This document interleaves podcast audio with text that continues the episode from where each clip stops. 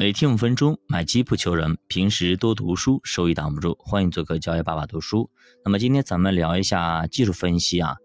其实技术分析应该是咱们平常里接触到最多的东西啊。而且呢，所以刷短视频也好啊，看一些那么炒股的一些软件也好，等等等等啊，会接触到特别特别多的技术分析。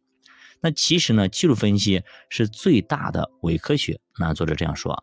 电视上的分析师通过两根 K 线，什么都能讲，但其实呢，这些东西压根儿就没啥用啊，没啥卵用。什么高抛低吸了，什么底部建仓了，什么高部卖止盈了等等这些东西，对吧？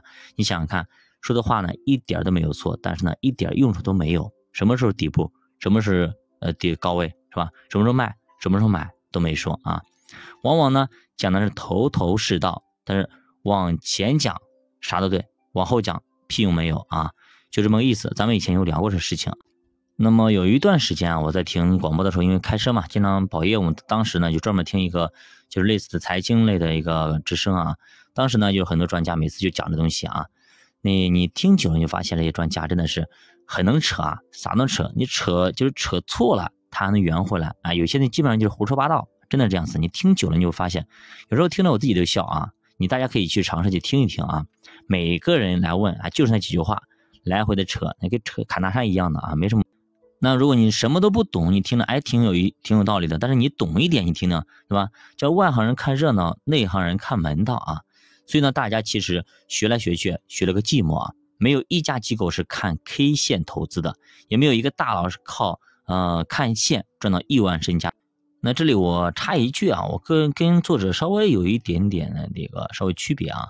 我觉得它既然存在，肯定是有合理性的，而且 K 线咱说过，咱呃到就是做定投也好，做投资也好，对吧？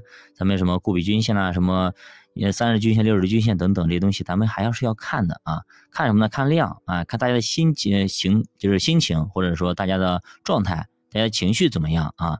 这个还是有一定的呃考究的，因为毕竟大家都在用这东西。我们不是看这东西到底怎么样，或者买入买出啊，我们是看大家的心情绪怎么样。因为大家都知道这个该买了，那大家买没买？如果该买了，大家都冲进去了啊，大家大家心或者是那个人气比较旺，信心比较足。如果呢该买了，大家都没买，表明呢大家信心不是那么足啊。好的，那么继续回到书里啊。那么作者说，另外技术分析的概率其实非常的低。大概也只有百分之五十多一丢丢，也就是说，你连当反向指标的机会都没有。所以说，它只适合一整套量化策略模型，重要的就是惨无人道的执行力啊，惨无人道的执行力，啥意思呢？并不是说判断，虽然概率只有百分之五十多一丢丢，但是呢，可以让对的时候多赚一点，赔的时候少赔点。比方说，咱们做右侧平台的突破五次加仓法啊，就是典型的技术分析策略。